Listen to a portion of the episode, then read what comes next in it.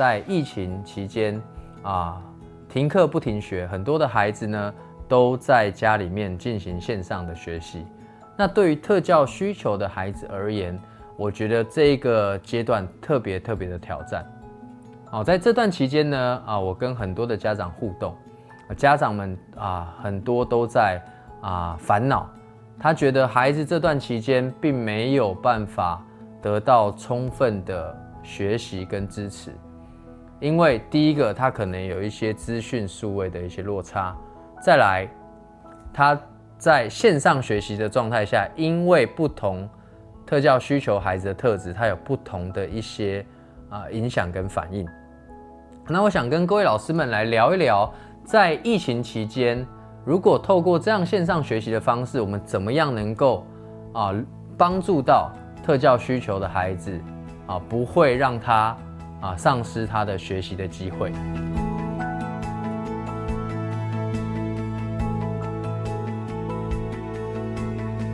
不同特质的孩子在面对这个情境，可能有不同的一些反应。举例来说，注意力缺陷过动特质的孩子，他本身就很容易分心，他也相对冲动，他也坐不住。那在面对电脑荧幕的时候，可能荧幕常常镜头都是关掉的，你根本就不知道他到底有没有在参与你的课堂。哦，所以面对注意力缺陷过动特质孩子来说，在线上学习的状态下，他要持续稳定的专注是极大挑战的。那对于这样孩子的学习，我们就要有一些阴影的策略。有另外一类的孩子，自闭症特质的孩子，我们常说自闭症特质的孩子，他有一个优势叫做视觉化的优势，他其实蛮擅长透过视觉。的方式去吸收资讯，但是也不要忘记我们前面特别提到的，对于自闭症特质孩子而言，这种转换从实体上课转换到线上学习这个过渡，他可能会需要一个比较长期的适应期，因为他原本已经习惯的生活状态忽然间改变了，他要去面对一个新形态的学习方式。那就可能出现比较大的一些落差，他的课程参与的方，课程参与的程度，可能就没有原本的状态好。哦，所以对于不同特质的孩子来说，他在面对线上学习的状态下，我们应该针对他们的特质去做相对应的调整。我会鼓励老师们在课程方面。不是把实体的课程直接搬到线上进行。面对线上学习的课程，我们应该是重新设计。第一个，你要符合线上学习的习惯，同时因应我们刚刚讲到的不同特教需求学生的特质。举例来说，如果年纪比较小的孩子，家长如果有请防疫照顾假，或者他本身可以在家工作的，我会建议老师们。你在课程的设计上可以融入一点点家长参与的元素，因为家长的参与有机会帮助你整个课程的进行变得更有品质。哦，不是要请家长在旁边监督这个小孩学习，是说你在课程当中，你可能会有需要使用一些软体工具，你可能需要有一些呃活动的转换跟安排。那家长在旁边，你比较有机会让这个学习的品质能够掌握，啊，所以我自己的课程在疫情期间，我就特别去做了重新的设计跟规划，让家长能够部分参与我的课程，让家长跟孩子能够借借由这段机会共同学习。我想老师们你也不用担心呐，因为很多老师可能很不喜欢。家长来看你怎么上课，那这段期间我只能告诉大家，你也不用担心，因为他一定会看嘛。像我的学生家长都跟我讲说啊，平常都不知道老师怎么教啊，然后现在终于知道。其实很多家长如果关心教育，他有时间的，他通常都会参与。那与其我们去呃设定这个限制，不如我觉得去去善用这个优势。因为我发现哦，如果这个家长他是投入参与的，有些孩子在这段期间，他的学习品质反而有很大幅度的提升，因为家长成为你学习的伙伴，让他在这个过程当中共同支持孩子，我觉得对你来说只有好处没有坏处。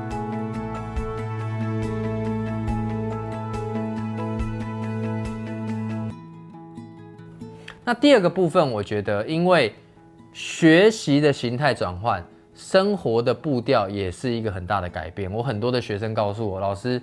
我觉得好舒服哦，现在早上可以睡得比较晚，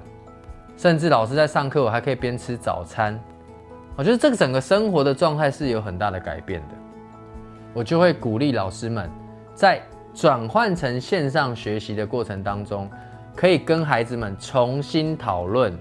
生活的日程表，因为这个日程表跟在校内的日程表会有不一样的地方，不论是上课的时间安排，甚至是休息时间的安排，我觉得都可以有一些弹性存在，尤其是在面对我们说的特教需求的孩子，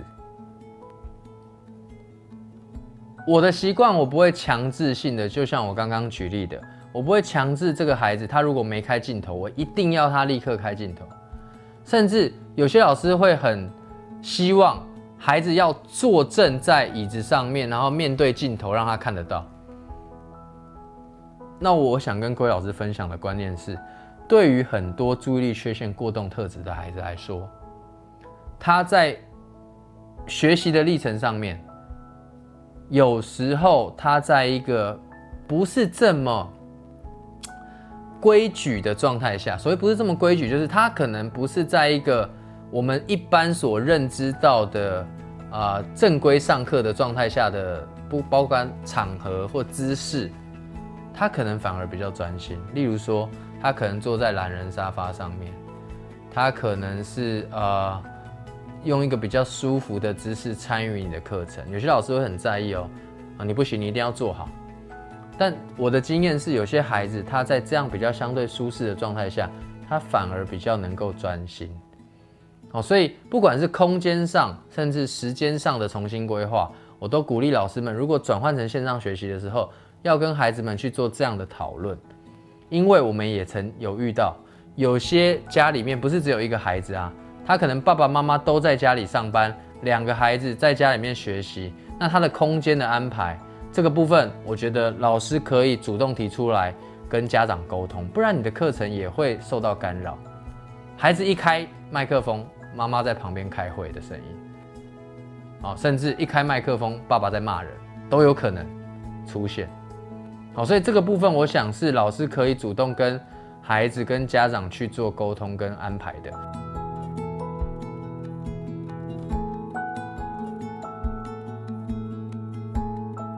那第三个部分呢？我觉得是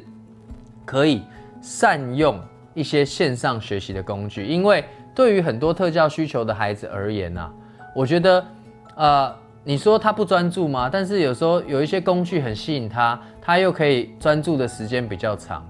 所以你怎么样去善用有趣的一些软体，去协助你在课程进行方面，能够让他变得比较活泼，能够吸引孩子的专注力。我觉得这个是值得老师花时间的，哦，就像我们的包含我们线上的体育课，我都有找线上的运动软体，大家可以一起运动，然后一起比赛，啊，去增加这个趣味性。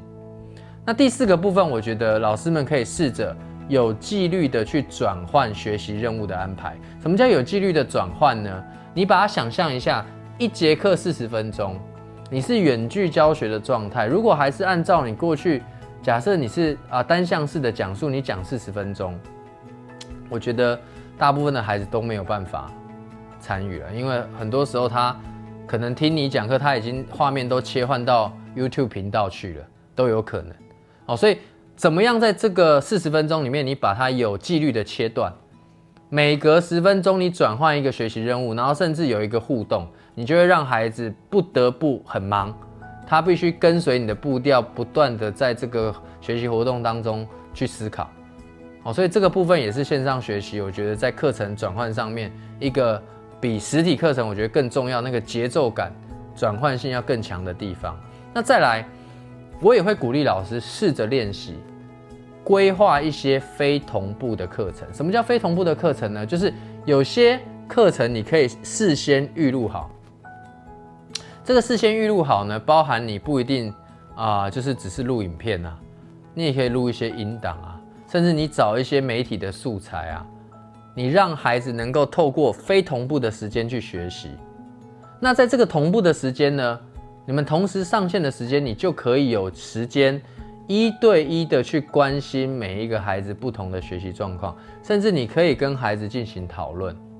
所以非同步课程，我认为是。在线上学习的时候，很重要的一个策略，像我们自己的生活管理训练课程，我们的老师每周五上课是同步的，但是他在每周二的时候就会把非同步的资讯先传给家长，把我们这一次上课要进行的内容预录好，给家长参考。他要准备的器材相关的一些设备，他要先准备好。然后礼拜五的晚上，大家在同步一起在线上进行制作跟讨论。好，所以非同步课程跟同步课程，我觉得很重要的一个啊，所谓的交替，也是帮助孩子能够在长时间如果都在居家上课的状况下，能够进行一种调节啊。因为这段时间也有很多家长跟我抱怨了，他说太长时间了，都是线上一直盯着荧幕。那孩子的视力也好，或健康也好，他们都非常的担忧。那我就会鼓励老师们，你可以尝试一些非同步的课程，啊，甚至原本的上课时间，你可以让孩子自行的去完成任务，他是不需要上线的，好，所以这个部分也提供老师们做参考。那再来，我也会建议老师把你的课程里面放入一些休息时间。哦，有纪律的让孩子去休息，也让你自己稍微喘息一下，不用一直四十分钟都盯着这个荧幕看。哦，所以这个也是我觉得线上课程在规划上面老师可以善用的一个技巧。同时，面对特教需求的孩子，这个短时间的休息对很多注意力缺陷过动的孩子来说是非常有帮助的。它比一个长时间的休息来说来的更有效益。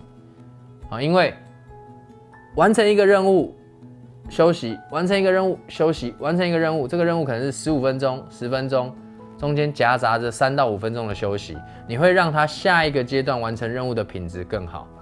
你可以善用管理学上面我们常提到的番茄钟的策略，哦，甚至善用计时器，帮助你的课程变得更结构化。好，那再来，我也会建议老师们，因为很多孩子。尤其特教需求的孩子，他学习的方式样态是很多元的，所以你的线上课程如果都只有视觉性的，我觉得对孩子而言可能很容易就疲乏了，甚至他没有办法展现出他应有的能力。所以我会建议老师，你素材的选择或是教学的设计，你要善用多感官的学习策略。什么叫多感官？不是只有视觉，你有听觉。啊，甚至有一些互动性的，像我在我的训练课程里面，我训练孩子的专注力，我就特别去找一个五分钟的故事的啊声音的档案。那这个五分钟故事的声音档案，我就在我的课程里面同步的及时播放。我还提醒孩子，你现在可以把眼睛都闭起来，你用听的。你注意听这个故事的啊里面的情节啊发生的事情，我们等下来讨论。